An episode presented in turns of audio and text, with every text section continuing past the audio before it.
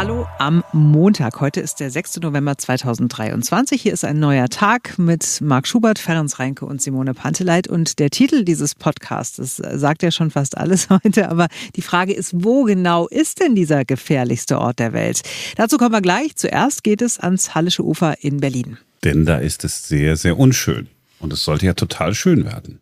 Ja, denn äh, da, wo sich aktuell eine der staureichsten Straßen Deutschlands befindet, da sollte es bald nur noch Vogelgezwitscher geben und viel Grün eigentlich.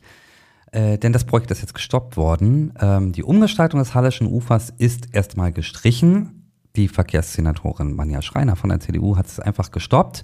Und unser Berlin-Reporter Christian Fuchs, der war vorhin am Hallischen Ufer und hat dort nachgefragt bei Anwohnern, was die denn vom Aus dieser Grünfläche halten. Ja, nichts mit blau-grüner Oase hier am Hallischen Ufer. Stattdessen bleibt es so, wie es ist. Und Sie hören es ja im Hintergrund auf jeden Fall mit viel Verkehr. Und das ist auch die Begründung, die die zuständige Verkehrsstaatssekretärin hier an den Bezirk geschrieben hat, die das ja hier umgestalten wollten. Die schreibt nämlich, dass diese Straßen hier am Hallischen Ufer zum Bundesverkehrsstraßennetz gehören und deswegen eine große Bedeutung auch für den Schwerlastverkehr, für BVG, Busse und so weiter und nicht nur die Autos haben. Da kann man sich jetzt natürlich drüber ärgern, machen auch viele hier in Kreuzberg. Man kann aber auch sagen, hey, ich finde es gut, dass das Projekt gecancelt worden ist. Fand ich eh die ganze Zeit nicht gut. Pierre ist nämlich so einer, der will hier gerade zu U-Bahn sagt, hey, ich fahre U-Bahn, trotzdem braucht's Autos, ähm, Pierre. Jetzt muss man allerdings ja sagen, besonders schön ist es ja hier nicht am Hallischen Ufer. Glauben Sie nicht, das hätte man hier ein bisschen netter gestalten können? Nicht dadurch schön und nicht schön unterscheidet sich, wenn man zum Beispiel drüben am Mehringplatz guckt, wenn die Wände beschmiert sind, wenn die Grünanlagen kaputt sind etc. Das Auto ist lebenswichtig für die Bevölkerung. Ist einfach so. Ich möchte die Leute mal sehen, wenn sie bei Ikea zwei Kallax-Schränke gekauft haben und dann kein Lastenfahrrad finden. Haha. Und dann habe ich ein Lastenfahrrad, komme damit nach Hause, muss es aber wieder zurückbringen und so eine Geschichte. Nein, das wird nichts, das ist auf Dauer nichts. Ja, ist nichts, sagt Pierre. Und ist nichts, das gilt übrigens auch für die knapp drei Millionen Euro, die der Bund für dieses Projekt zur Verfügung gestellt hätte. Damit ist natürlich dann auch Essig. Die waren dann zurück in den Topf. Ähm, lustig fand ich natürlich die, das Kallax-Beispiel, ja. das, ist wirklich, das ist wirklich eine missliche Lage, ja, wenn das Lastenfahrrad äh, dann nicht da ist, wenn man mit den Kallax-Regalen kommt. Ich, ich weiß in dem Fall tatsächlich nicht, äh, was ich davon halten soll. Weil äh, auf der einen Seite, wenn man so das Halleschufer kennt, das ist ja unfassbar hässlich, man möchte da einfach mhm. nicht sein. Mhm. Absolut. Wäre ja schön, wenn es schön wäre. Aber auf der anderen Seite, es ist ja, da waren ja wirklich so viele Autos lang. Ich wüsste, wo, wo würden die denn so, also ich wüsste nicht, wo soll die denn? Ich, keine Ahnung. Ganz weit außenrum ist vermutlich der Plan gewesen. Ja. Ich meine, ja, wenn das ein guter Plan ist, dann ist aber merkwürdig, ne, dass der Bund auf, gibt Geld mhm. und dann ist der Bund aber auch die Begründung dafür, keine Ahnung, vielleicht hat man ja Schreiner ja recht. Also auf jeden Fall aus Sicht der äh, grünen Bezirksbürgermeisterin Clara Herrmann hat sie auf keinen Fall recht. Martin Grunwald aus der Redaktion, der hat mit ihr gesprochen. Warum wurde das jetzt gestoppt? Was wurde Ihnen mitgeteilt?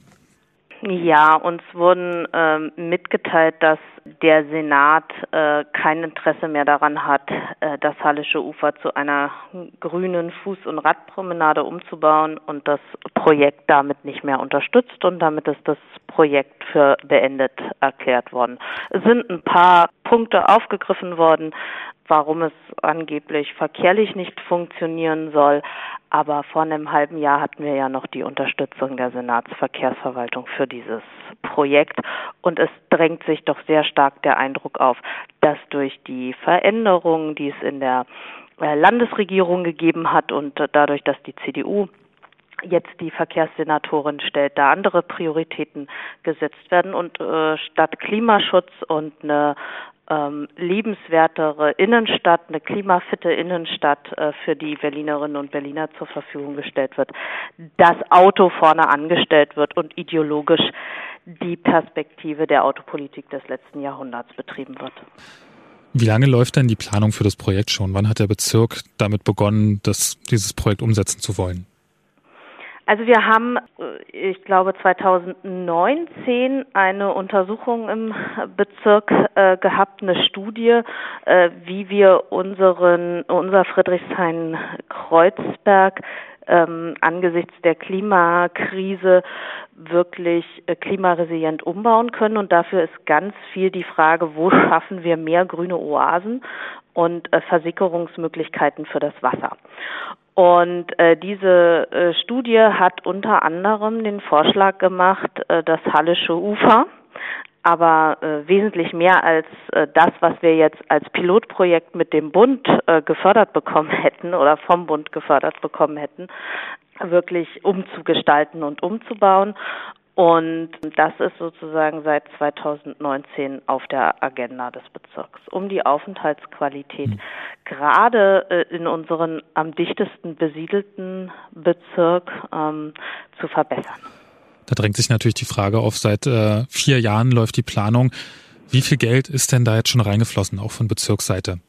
Naja, also wir haben ähm, verschiedenste ähm, Planungen, insbesondere wurden natürlich äh, Arbeitsressourcen von unseren Mitarbeiterinnen und Mitarbeitern dort hineingesteckt. Äh, wir haben ähm, es erreicht und ermöglicht, dass dieses Projekt ausgezeichnet wurde vom Bund als nationales Projekt des Städtebaus. Also es handelt sich hier nicht um irgendetwas, sondern was äh, die Bundesregierung gefördert mit fast äh, drei Millionen Euro wirklich als von nationaler Bedeutung für die Zukunft, wie sieht in Zukunft unsere Städte aus, gefördert hätte. Und das wurde jetzt einfach gestoppt. Da haben wir äh, natürlich relativ äh, viele Ressourcen auch äh, reingesteckt und wir hatten jetzt ähm, dann die Förderzusage von der Senatsverwaltung auch für Umwelt und die Unterstützung. Noch im November haben die uns zugesagt, dass die Kofinanzierung des Projekts von 1,4 Millionen Euro vom alten Senat aus der Verkehrsverwaltung kommen würde. Und im April haben wir dann vom Bund den Förderbescheid äh, übergeben bekommen. Ähm, da war dann ja aber klar, dass sich auf Landesebene die politische Konstellation verändert. Und ähm, seitdem haben wir geguckt nach der Wiederholungswahl, ähm, haben wir denn noch die Unterstützung der neuen Senatsverkehrsverwaltung für dieses Projekt. Und jetzt haben wir die klare Antwort bekommen, nein, wir haben sie nicht.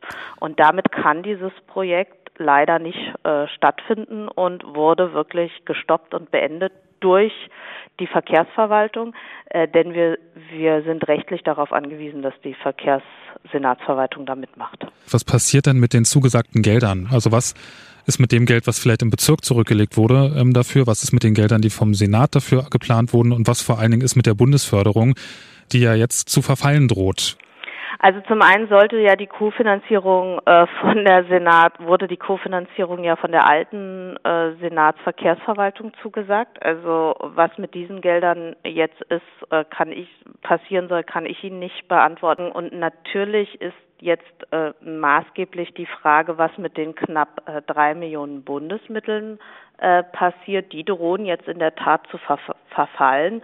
Und das ist ähm, am Ende dann auch eine Frage, die wir jetzt äh, mit dem Bund klären werden, ob es Möglichkeiten gibt, diese Mittel vielleicht auch für andere ähm, Maßnahmen und Projekte der, des klimaresilienten Umbaus unserer Stadt äh, nutzen zu können. Aber das müssen wir äh, in Ruhe mit dem Bund klären, denn die sind äh, der Zuwendungsgeber in dem Fall. Die entscheiden das. Also das ist das Gespräch von Martin Grunwald aus unserer Redaktion mit der grünen Bezirksbürgermeisterin Clara Herrmann. Und wir haben natürlich auch beim Senat angefragt und ähm, warten da noch auf Antwort. Aber wir haben auf jeden Fall vor, mit CDU-Verkehrssenatorin Manja Schreiner noch darüber zu sprechen. Und äh, das hört ihr dann natürlich auch hier im Podcast. So, und jetzt machen wir es aber nicht mehr so spannend. Wir sagen gleich zu Beginn, wo ist denn jetzt dieser äh, gefährlichste Ort? Es ist da, wo ihr morgens wach werdet. Zu Hause. Ja, wir können uns natürlich alle die Frage stellen, äh, warum ist das so? Man hat es vielleicht auch schon mal so gehört. Äh, die Antworten können wir uns, wenn wir uns die Frage gestellt haben, auch gleich selbst geben. Wir sind einfach alle zu blöd. Ja, ich sage ja immer, die, die Menschen sind wirklich die dümmsten Primaten.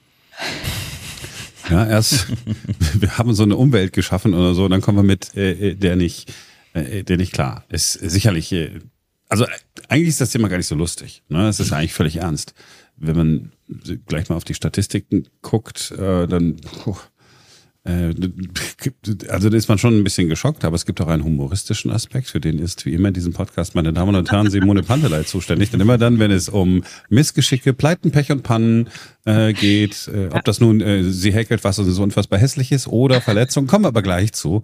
Also ja. zunächst einmal, ist 8000 Menschen kommen jedes Jahr zu Hause ums Leben. In Deutschland. in Deutschland, ja. Mhm. Das ist äh, nur in Deutschland. Das ist mehr als doppelt so viele äh, wie im Straßenverkehr. Straßenverkehr ungefähr 3500, 3300, so je nachdem, äh, wie man genau die Statistik äh, liegt. Und die Zahl der Verletzten in den Millionen. 2,8 Millionen verletzen sich zu Hause. Wow. Ähm, also es sind Zahlen, die man so ein bisschen schätzen muss, weil es gibt natürlich keine Pflicht, äh, sich irgendwo zu melden und zu sagen, oh, ich war zu blöd, mit dem Messer umzugehen. Und es sind, ja, und die, die häufigsten äh, Haushaltsunfälle, da gibt es natürlich eine Statistik, wir sind in Deutschland, es ist alles ganz genau äh, aufgelistet. Stürze. Mhm. Ja. Na klar. Ja, müssen wir nicht drüber sprechen. Also, wie häufig habe ich schon gedacht, boah, da soll ich jetzt echt die Leiter da, habe ich keinen Bock, die Leiter zu holen. Und da steht man auf diesem einen Stuhl, da merkt man, ach komm, eigentlich relativ unsicher, wie ich hier stehe. Ich glaube, äh, ich sichere mich mal ab, indem ich so mit einem Bein auf den Küchentresen mich stelle, weil dann, und dann fängt der Stuhl so an zu rutschen. Äh, man hat die Glühbirne in der Hand, damit die aber nicht beschädigt wird. Äh, während man fällt, stürzt man sich. Bislang ist nichts, äh, nichts Schlimmes passiert. Ja, Nummer eins äh, der Statistik. Nummer zwei, meine Damen und Herren, ganz wichtig jetzt, Stichverletzungen. Simone. Ja. Möchtest du, dass ich an dieser Stelle was erzähle von meiner Stichverletzung? Alle wollen, dass du das an dieser Stelle erzählst. Ja, es war saublöd. Also, wir waren, wir haben Abendbrot gegessen und ich habe meinen Mann gefragt nach dem Abendbrot, die Kinder waren nicht da. Ich war, willst du noch ein Eis essen? Und er so, ach ja, warum nicht? Ich gehe also an den Gefrierschrank, hole diese Eisverpackungen raus. Das sind so runde Dosen aus so dicker Pappe beschichteter Pappe und dann habe ich die rausgeholt und wollte da Eis rauslöffeln und habe festgestellt, das ist ja bretthart. Es war so krass doll gefroren, dass ich gedacht habe, okay, da komme ich jetzt mit dem Löffel nicht weit. Dachte noch an meine Mutter, die in so einem Fall dann immer sagen würde, nimm dir einen Topf mit heißem Wasser, halte diesen Löffel da, diesen Metalllöffel da rein und dann ne, gehst da wie mit Butter durch das Eis durch. Und, oder lass das Eis noch ein bisschen antauen. Auf jeden Fall hätte es Wege gegeben, um dieses Eis unfallfrei aus diesem Behälter zu bekommen. Habe ich aber nicht gemacht, weil ich gedacht habe, ich weiß es natürlich besser. Habe mir ein Messer genommen, ein sehr scharfes, was mein Mann auch kurz vorher noch äh, geschärft hatte. Wow. und habe dann so in dieses Eis reingestochen. Und während ich das mache, habe ich noch gedacht, das ist eine dumme Idee. Und äh, diese Messerspitze landete also mehrere Zentimeter tief in mhm. meiner linken Hand zwischen oh. äh, Zeigefinger und Daumen und äh, es war sehr viel Blut im Spiel. Ich habe nicht genau hingeguckt, aber es könnte sein, dass ich die Sehne gesehen habe. Oh. und dann habe ich nur, ah, ja. okay, habe ich zu meinem Mann gesagt, scheiße, scheiße, scheiße, ähm, das, das war jetzt richtig tief und ich brauche sofort einen Eiswürfel und ähm, naja, und dann halt ins Krankenhaus und ist genäht worden, drei Stiche. Heute kommen die Fäden raus. Ähm, Genau, das war also eine sehr blöde Idee. Aber das Lustige ist eigentlich, was danach passiert ist. Soll ich das auch gleich erzählen oder erst etwas später? Kannst du auch jetzt erzählen, das ist sensationell. Aber dann müssen wir Schluss machen, weil dann kann ich nicht mehr. Kann man da noch einen draufsetzen? ja, also ich habe dann äh, das bei Instagram gepostet und habe gedacht, ich lasse die Leute an meiner unfassbaren Dummheit teilhaben und warne sie davor, dass sie bitte nicht das Gleiche machen sollen, nicht mit einem Messer das Eis schneiden sollen. Und dann haben mir ganz viele Leute geschrieben, ähm, was sie für absurde Unfälle im Haushalt hatten. Und ich weiß es ja schon, ich muss jetzt schon lachen wieder. Ich, ich trage mal die Top 3 vor.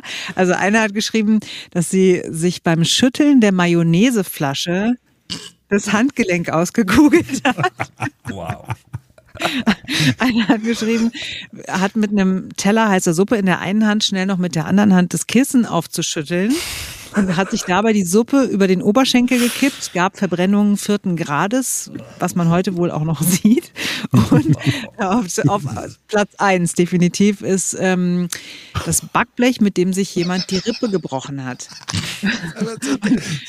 Und dann habe ich nachgefragt und habe gesagt, okay, das musst du mir erklären, das verstehe ich nicht. Wie kann man sich denn mit einem Backblech die Rippe brechen? Da hat sie geschrieben, ja, sie sei mit diesem Backblech unterm Arm äh, durch eine Tür gerannt und hat sich am Türrahmen halt gestoßen, ist hängen geblieben und das Backblech hat sich in den Oberkörper gebohrt Boah. und hat die Rippe gebrochen. Und dann hat eine andere geschrieben, ja, ich habe mir an dem Backblech mal einen Zahn ausgebissen. ich, wie, warum war da noch ein Kern irgendwie im Kuchen oder wie? Nein, nein, nein, in das, also in den Kuchen mit Backblech reingebissen und dabei den Zahn ausgebissen. Wow ja. Ich, ich habe es doch schon gesagt. Es kann nicht so dumm kommen, wie es kommen kann. Die und Mensch, ganz, die, man muss dazu noch sagen, das habe ich heute Morgen ja gar nicht erzählt in der Sendung, aber ähm, mir ist dann zwei Tage später noch was ganz Blödes passiert. Oh. Aber so ein bisschen unverschuldet, ehrlich gesagt. Ne? Also bei dem Eis war ich definitiv selbst schuld. Also so dumm kann man eigentlich gar nicht sein. Doch, ich schon. Aber am, ungefähr zwei, ein oder zwei Tage später habe ich Birnen verarbeitet, die mir meine Schwägerin äh, hat zugutekommen lassen. Und ich habe Marmelade gekocht. Übrigens total geil. Birnenmarmelade ist der heißeste Shit überhaupt. Jedenfalls total koche ich diese neu, Marmelade. Ja. Mhm. und äh, man muss die ja so sprudeln kochen, ne? vier Minuten, damit der Gelierzucker dann auch geliert. Und ähm, es, ich habe also gerührt, gerührt, gerührt und es blubberte und mir ist ähm, Marmelade, heiße, kochend heiße Marmelade an das Handgelenk, an das andere Handgelenk von der rechten Hand gespritzt. Ich habe eine ungefähr zwei äh, ähm, Euro Stück große Brandblase da. Oh, wow. Und es hat so, so doll wehgetan. Und dann bin ich auch wirklich in Tränen ausgebrochen, weil ich gedacht habe, so, warum, warum ich so, habe ich mich halbwegs wieder beruhigt, dann kam mein Mann rein und meinte so, na, alles okay? Und ich so, gleich wieder geheult. ja, und dann habe ich also wirklich jetzt zehn Tage lang beidseitig die Hände schlimmstens verletzt, aber ich habe gestern noch, das muss ich jetzt auch noch kurz erzählen, mit die lustigste Geschichte über Verbrennungen gehört, hat mir mein Kumpel Vladi erzählt, der war Pizza essen und äh, ein Stück Salami ist von der Pizza gerutscht, als er die gegessen hat und ist ihm unter seine Apple Watch geflutscht. und halt, also 300 Grad heiß aus dem oh. Steinofen. Und er ja, der hat wochenlang dann eine Brandblase gehabt von diesem heißen Salami-Stück von der Pizza. Also, oh, äh, ja. äh, ganz, egal, ich kann dazu überhaupt nichts beitragen. Ich habe nochmal geguckt, aber ich, es ist wirklich, mein Gott, ist das geil. Es ist so schlimm. Ja, aber es ist halt super. lustig, ne? Weil, also ich bin ja selbst der schadenfrohste Mensch, also ich bin der schadenfrohste Mensch, den ich selbst kenne, muss man dazu sagen. Aber das betrifft ja auch mich selbst. Also, ne, wenn ich kann mir ja auch drüber beömmeln, wenn mir was Blödes passiert. Habe ich auch bei diesem, bei der Schnittverletzung habe ich noch gelacht. Bei dem, bei der Brandverletzung habe ich gedacht, nee, jetzt reicht's auch mal langsam. Also jetzt ist, jetzt ist auch mal langsam gut. Aber das äh, war wirklich, also ich kann nur empfehlen, diesen Post sich mal durchzulesen, weil mir die, die Kommentare ist wirklich saukomisch. Ich liebe es ja auch. Ich muss ja auch immer lachen, wenn Leute stolpern und fallen. Also auch wenn das kleine Kinder, ich weiß, oder? Wenn so ein kleines Kind, die, die fallen echt super lustig. Es gibt ja auch so ganze äh, äh TikTok und Instagram-Kanäle, wo nur äh, Kindern Missgeschicke passieren, wo die sie Baseballschläger ins Gesicht hauen und immer, also immer, denen passiert dann irgendwie nichts und ich könnte mich totlachen. Und das geht ja allen so, auch wenn man das, ah, ist doch, also das, da, da lacht man auch nicht, der hat sich doch wehgetan. Ja, genau, das ist das Lustige daran. ja, solange niemand schwer verletzt wird, finde ich, ist das immer, ne, darf man auch ein bisschen lachen darüber. Schadenfreude ist nicht gleich Schadenfreude. Ich habe nämlich mal nachgeguckt, es ist eine Basisrecherche, also ich habe jetzt mit niemandem selber gesprochen, weil ich wusste, dass wir heute darüber sprechen und uns totlachen würden. äh, die Süddeutsche Zeitung hat mal mit einem Psychologen gesprochen, Ralf Schlievens heißt er, und mhm. hat gesagt, ähm, sich darüber zu freuen, dass es anderen schlecht geht, ist sozial nicht anerkannt. Aber wenn so ein Slapstick ist, dann ist das in erster Linie eine Reaktion unseres Körpers, die wir gar nicht steuern können, mhm. auf eine unerwartete Situation. Mhm. Ja, das heißt, das Lachen ist gar nicht so, wir wollen, wir gönnen dem wirklich die, die Schmerzen oder das Blut, das aus seiner Hand läuft. Wir freuen uns darüber, dass du verblutest, sondern die Situation ist unerwartet. Deswegen äh, lachen wir über dich, Simone, so gerne. Also nicht über dich jetzt. Ist, doch, dürft ihr ja gerne. Ich lache ja auch über mir. Es ist, es ist total in Ordnung. Das heißt, es ist völlig okay. Und äh, ich glaube, das ist einer der wenigen Podcasts, die sozusagen diese äh, funniest Home Video Shows, die es irgendwie seit 25, 30 Jahren gibt, irgendwie äh, nachgespielt hat.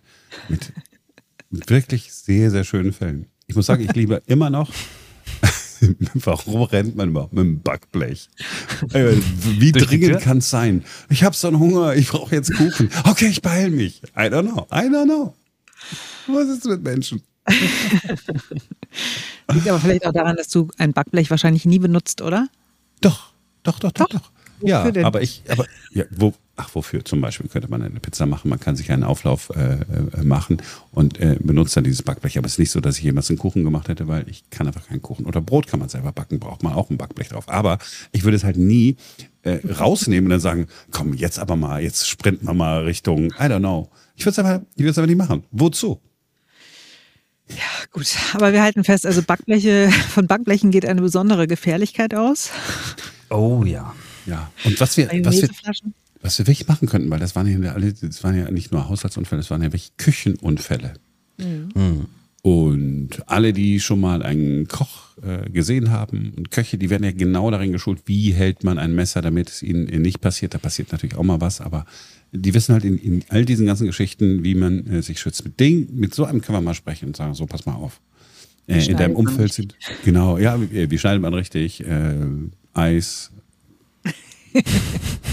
Schneiden, Eis. Wobei mir auch ein, ein Fleischer geschrieben hat und gemeint hat, so, ah, Schnittwunden tun weh, ich bin Fleischer und habe Oh. permanent irgendwas an den Händen. Also von daher, die, die, ich weiß nicht, ob deine Theorie so stimmt, aber vielleicht war es auch nur ein sehr ungeschickter Vielleicht Fleischer. brauchst du auch so einen Kettenhandschuh, wo du gerade Fleischer sagst. Ja. So ein klassischer Kettenhandschuh von der Wursttheke.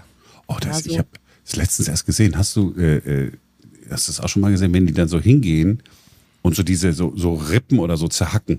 Und dann halten die dieses Teil fest und holen dann so richtig aus und dann zack und immer so, die treffen auch immer den richtigen, also naja, meistens halt den richtigen, die, die wird so in der Mitte zer, immer genau zack, zack, ein Teil und ich denke mir, wow, das ist äh, wirklich, Vielleicht sollten wir einen Podcast nur über so eine Fails machen, weil ich könnte jetzt noch so viele Geschichten erzählen, unter anderem von unserem Bekannten, der äh, Schreiner ist und der sich an einer Sägemaschine, Holzsägemaschine, Ah, ähm, tatsächlich ähm, drei Finger abgetrennt hat. das Aber die Geschichte geht, warte, warte, die Geschichte geht noch lustig weiter, weil er wollte sie äh, aufheben, um sie in eine Tüte zu packen, um da, damit die im Krankenhaus wieder rangenäht werden können. Aber leider war der Hund vom Werkstattmeister. Nein, nein, nein, nein, nein, nein, Simon, nein.